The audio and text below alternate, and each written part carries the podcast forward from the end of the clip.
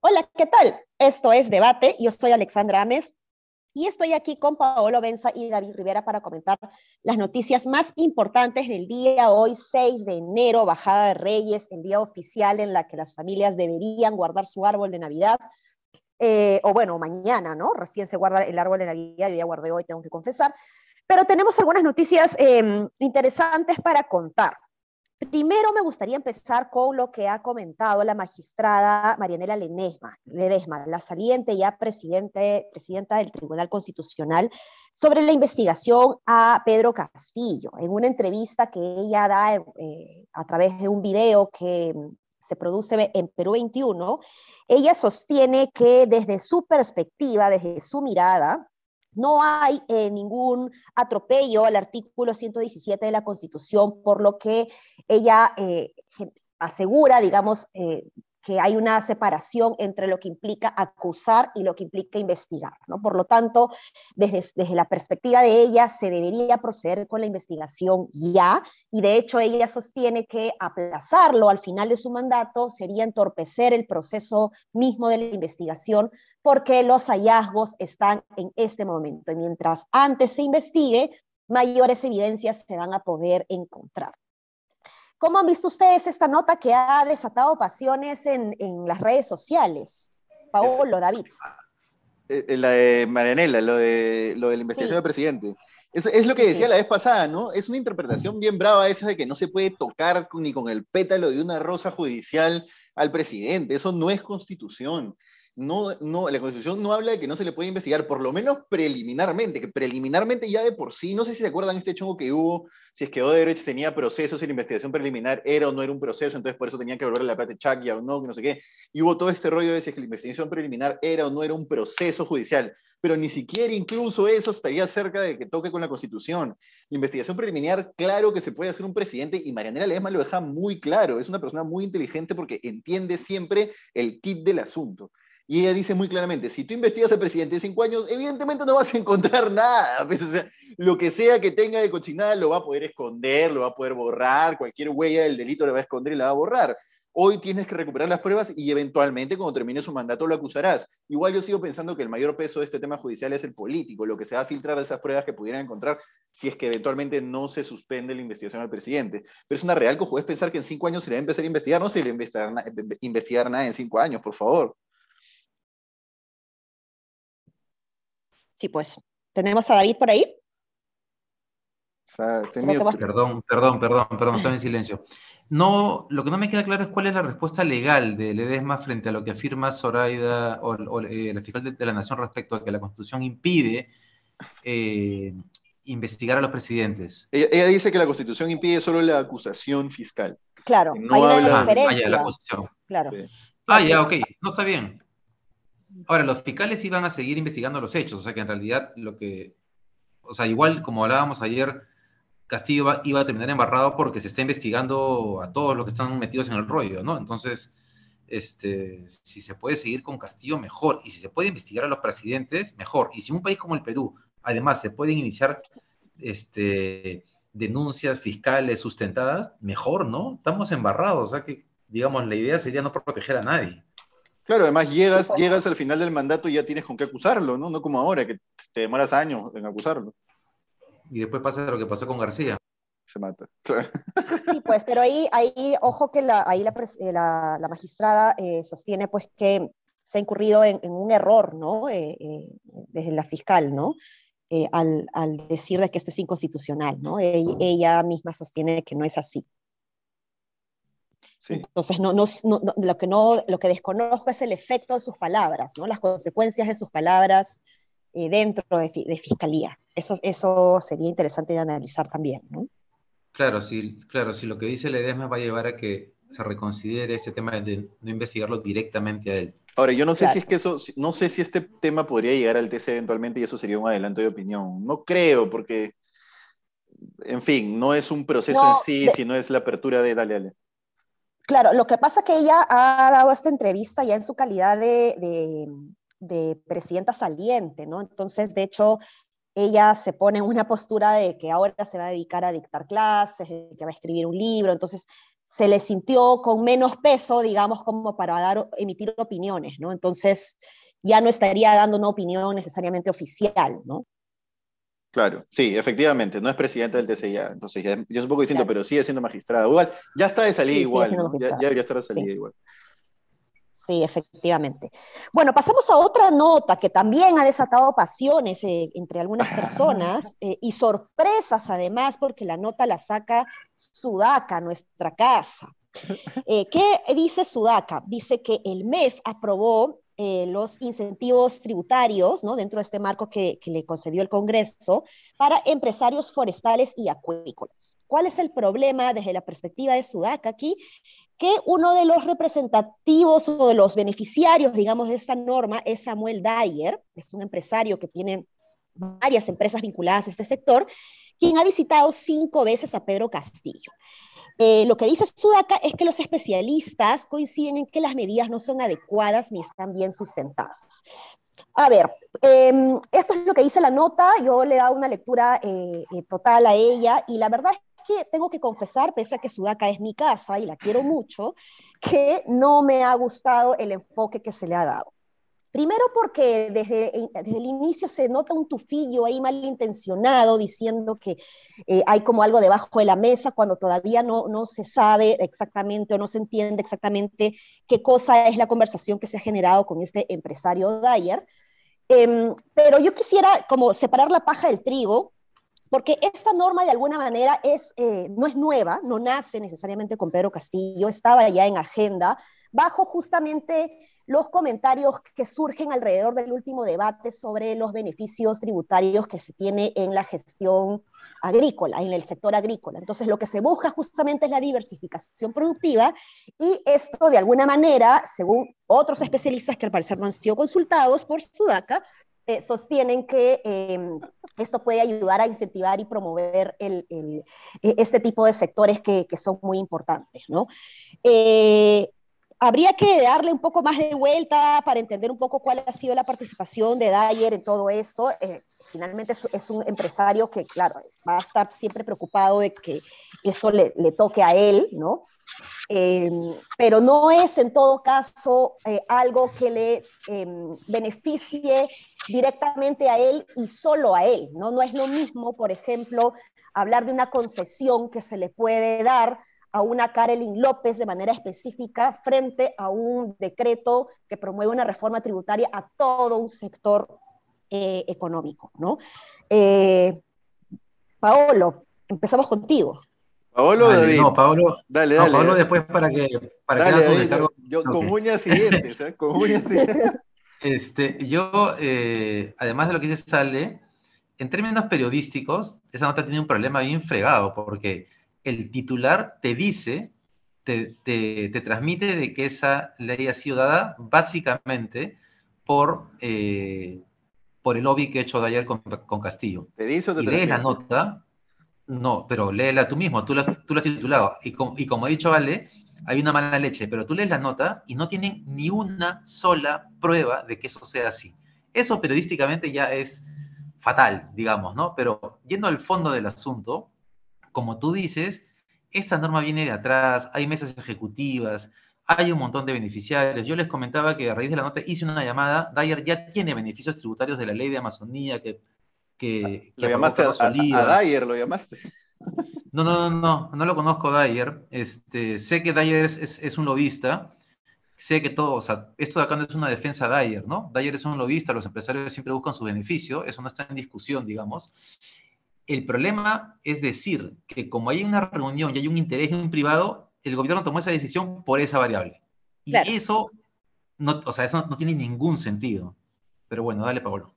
Un regalo de Navidad para los empresarios amigos del gobierno, que sin dudas están felices después de que han recibido beneficios tributarios sí creo que, lo que tú estás interpretando, David, del titular es una interpretación del titular válida, pero lo que dice textualmente el titular es que es un regalo de Navidad para los empresarios amigos del gobierno. ¿Son empresarios amigos? Son empresarios amigos. Es un regalo, de, Navidad, es un regalo de Navidad.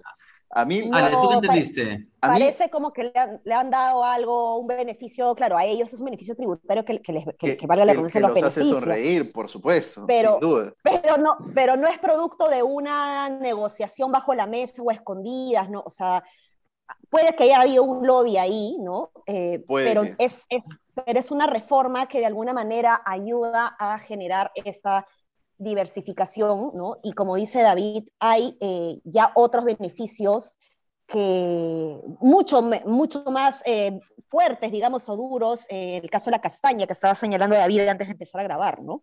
Voy, voy, voy con eso, voy con todos mis argumentos. O sea, ese, Ale, argumento... Ale pero una, una, o sea, está bien, dale, dale, yo, yo sigo, yo argumento. A ver, dale, David, te cortas. Hola. Creo que perdimos a David. Pero no, mira, Paolo, o sea, un punto, o sea, un, un, punto ahí, ¿no? Si, la, si el efecto de esta norma eh, eh, genera o no genera realmente un beneficio al sector económico, eso es un tema que está en discusión pero que se analizó igual en la reforma agrícola, ¿no? En donde eh, también se discutió y se decía, oye, se estaba beneficiando a los empresarios, nada más, ¿no? Enfoquémonos en la, en la, agricultura familiar. Pero lo cierto es que esa norma, esa ley que ya caducó y que siguen aplazando, ¿no? Y que todavía no se sale de, de eso, eh, ha ayudado definitivamente a mejorar la calidad de mm, los salarios y del trabajo, bueno, no sé si del trabajo, pero sí de los salarios en términos de cantidad a eh, los trabajadores agrícolas, ¿no? Entonces, la idea es seguir empezando con estas otras actividades económicas. No, Perdón que me fui a... Pero, para terminar la idea... Dale, dale. Ya, para terminar la idea, si beneficia o no beneficia a las grandes empresas, pues esa es una crítica que se puede hacer sin duda, y yo, y yo digo, ¿por qué no se, se hace algo que pueda promover más los negocios de la agricultura familiar, que es algo que se está impulsando, además particularmente en este gobierno con Segarra como asesor en, agricultura, ¿no? Eh, pero ese es un argumento técnico frente a la forma de rebatir una, una, una, situación como esta, un decreto como este, y no el tema de la politiquería de que sí, que fue Dyer y que Dyer pidió una reforma y que de pronto se, la, se aprobó una reforma. Esto ya estaba en agenda antes de que Castillo sea presidente. Ya, David, Dale, termina.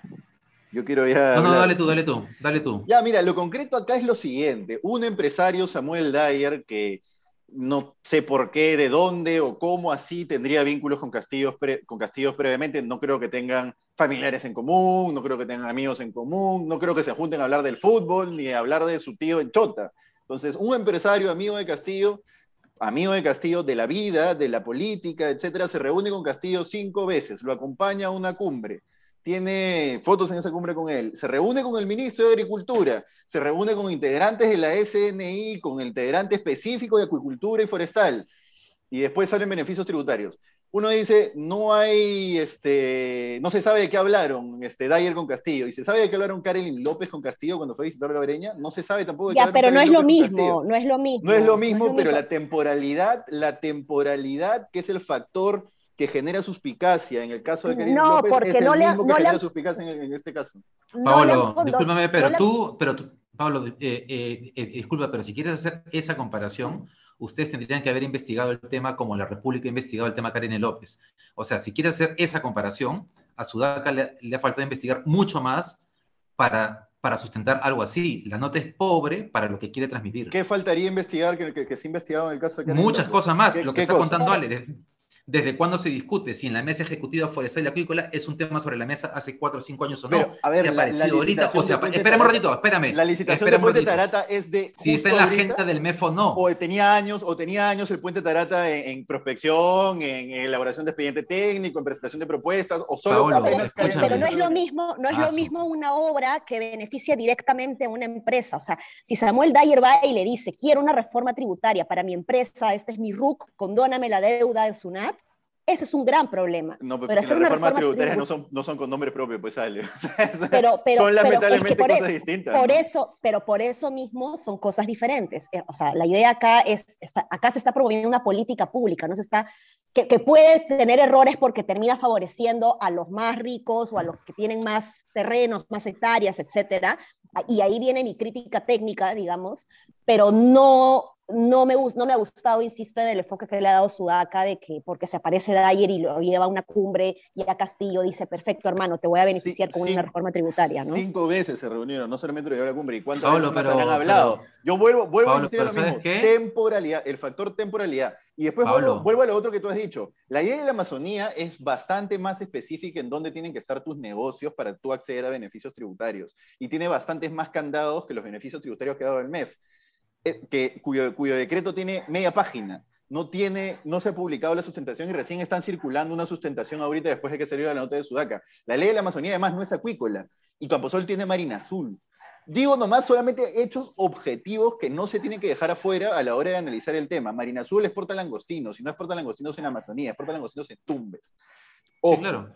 ojo, y además, además los beneficios tributarios no son solo del IR, también son de depreciación acelerada, depreciación acelerada que es mucho más importante. Como pasa en minería como pasa en minería, por ejemplo, claro, por supuesto. Claro, ya. A la hora de la hora, Entonces la, pregunta es, ¿el sector minero requiere...? No, espérate, no, no, entonces el argumento que seas un periodista que quiere, que quiere abordar un tema así es, ¿la minería tiene el mismo beneficio en otros países? Sí los tiene.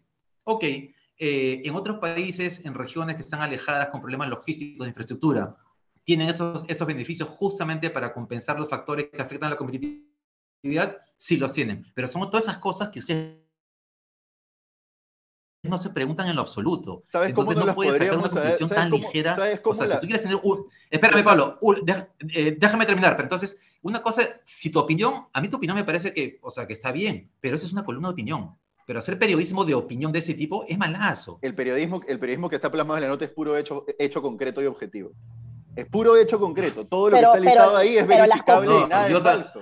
Nada es falso. Claro, la conclusión, pues. Mm, claro. y, vuelvo, a insistir.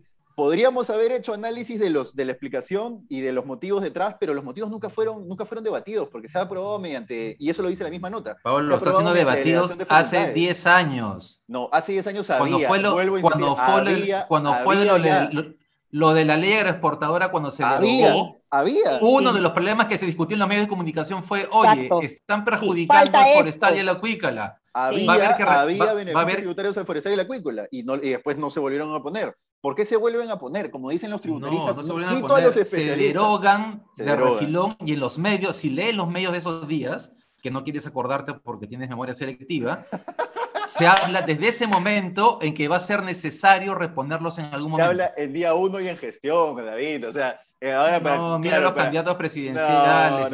En fin, a lo que yo voy es, se deroga con la derogación del régimen agrario y nunca se vuelven a restituir. Y ahora se han vuelto a restituir. ¿Por qué se vuelven a restituir? Como dicen los propios tributaristas, cito a los tributaristas en la nota, no tienes por qué acostumbrar a los empresarios a tener siempre beneficios tributarios. Dos tributaristas. Acostumbras, acostumbras al empresario a ser siempre cercano al gobierno para conseguir beneficios tributarios. ¿O cómo crees que salen esos beneficios tributarios? del, una pregunta, de la imaginación de alguien en el gobierno. Pablo, una pregunta. ¿Llamaron a Piero Gessi para conversar de esto? No. Ya, por ejemplo, a ver, ¿quién? No, no, espérate, espérate. es que digo, un periodista que quiere, que quiere, espérame, espérame, un periodista que quiere tocar un tema seriamente, llama a la gente que más sabe del tema. Si no llamas a Piero Gessi, no, eres un, no eres un periodista serio, no te pases. No, podrías haber puesto la opinión de los tributaristas también que tú, que tú pones el problema es que nota solamente pone la opinión de, de aquellos que están en línea con lo que tú quieres corroborar, y eso no es periodismo. No, creo, creo, creo, que estás viéndolo desde una óptica muy cerrada. Paolo, eso es, eso, es lo que hace Willax. eso es lo que hace Willax todo el tiempo. Willax, busca, busca hechos. miente. No, miente, miente, pero a veces busca hechos y le saca la vuelta y los interpreta de otra manera, como lo de la prueba del COVID, ¿no? Agarró su tabla. la tabla existía. La tabla existía. Pero es mentira. Pero, pero es mentira. bueno, ya. Bueno, Carla, Carla, García nos ha, retuiteado la noticia, ¿no? Eso ella dice bastante también de la nota, ¿no? Bueno, constantemente. Cada vez que le pegamos al gobierno, cada vez que le pegamos al gobierno, tienes a la gente de derecha comentándose. Cada vez que le pegamos a, a Patricia Chirino, cada vez que, hacemos contra, no sé, pues, etcétera, de la oposición, está la gente de izquierda como David comentándonos. Y ya está, es así es la vida. ¿Se entiende? Se entiende.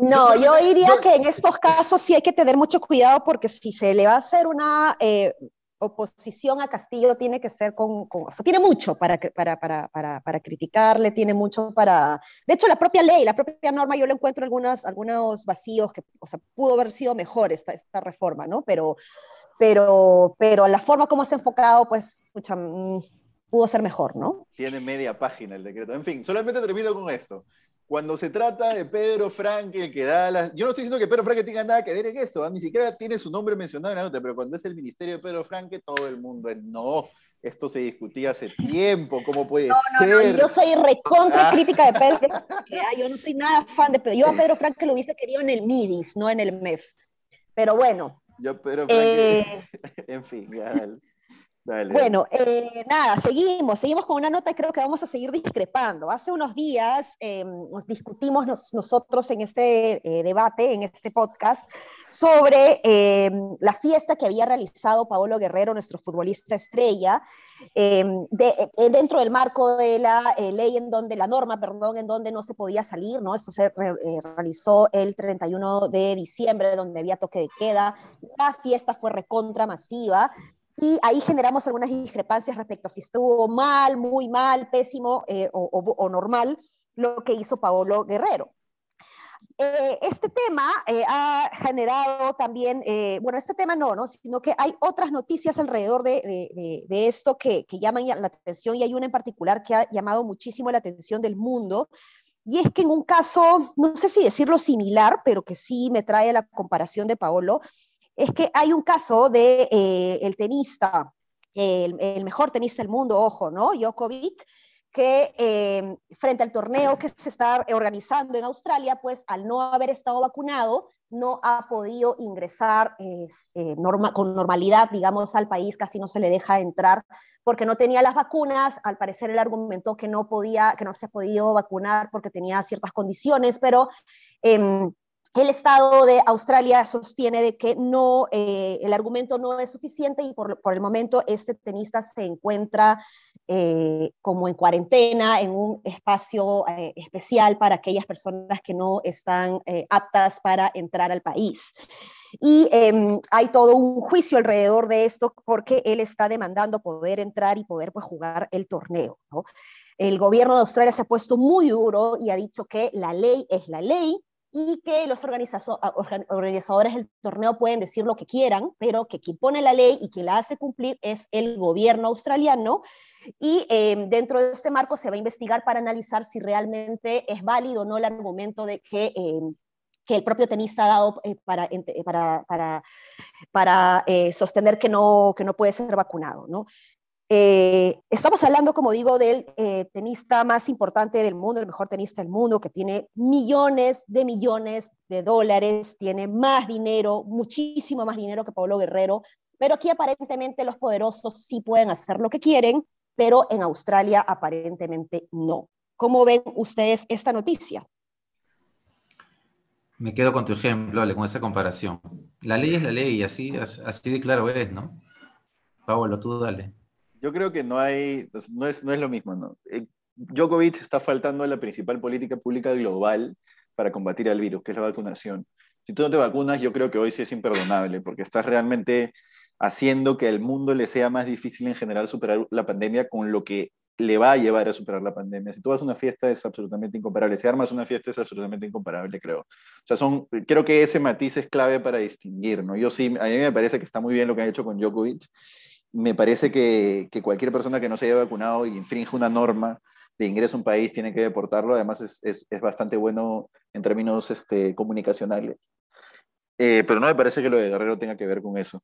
Este, en fin, es, es, lo Pablo, ¿te acuerdas que al, comienzo de la pandemia agarraron a otro futbolista, a Solano, ¿no? En un tono en su casa y, se lo llevaron a la, y se lo llevaron a la cana el pobre Solano ya no era famoso, entonces este, nadie se rió, sino que la gente le pareció bien que lo metieran a la cana, ¿no? Eh, luego me acuerdo cuando apareció que Messi, que el viejo de Messi, a mí me sorprendió que con la cantidad de plata que tiene, su viejo tenía esquemas de ilusión tributaria, ¿no? Messi está en un lío tremendo, después lo que me informaron, no pasa nada. Pues hay gente que tiene corona, ¿no? Este, pero bueno, eso. Eso, bueno, con eso nos quedamos. Eh, a cuidarse, está, ah, están aumentando los casos, por favor, a cuidarnos, aunque bueno, Paolo dice que ya no importa porque todos nos vamos a contagiar. En fin, ya, vamos a terminar haciendo esto un real debate. ¿ah? Por fin vamos a terminar haciendo esto un real debate. Está bien, está bien. bueno, no, fuera de bromas, a cuidarse. esto es un pedido que, en donde nosotros estamos los tres de acuerdo. Eh, no se olviden de eh, compartirnos eh, no se olviden de eh, revisar toda la información que saca Sudaca, excepto la que hemos comentado el día de hoy. Este, un abrazo, nos estamos viendo. Lean, lean el artículo y saquen sus propias conclusiones. Lean el artículo, no se dejen convencer por estas conclusiones. A todos los estudiantes de periodismo. Los periodistas, todos los estudiantes lean el artículo para que sepan lo que no hay que hacer. Hechos objetivos, hechos objetivos, ya saben, es periodismo, eso es periodismo. Dale. Dos hechos, dos fuentes que me convienen. Genial.